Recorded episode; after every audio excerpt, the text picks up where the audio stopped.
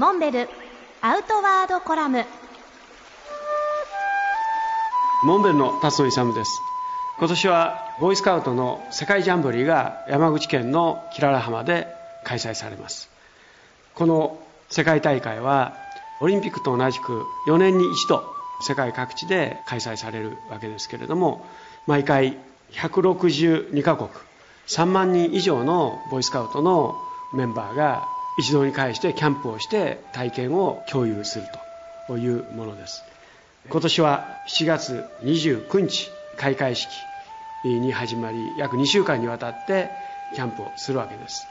今年はそのキャンプ用のテントをモンベルがデザインして供給することになりました。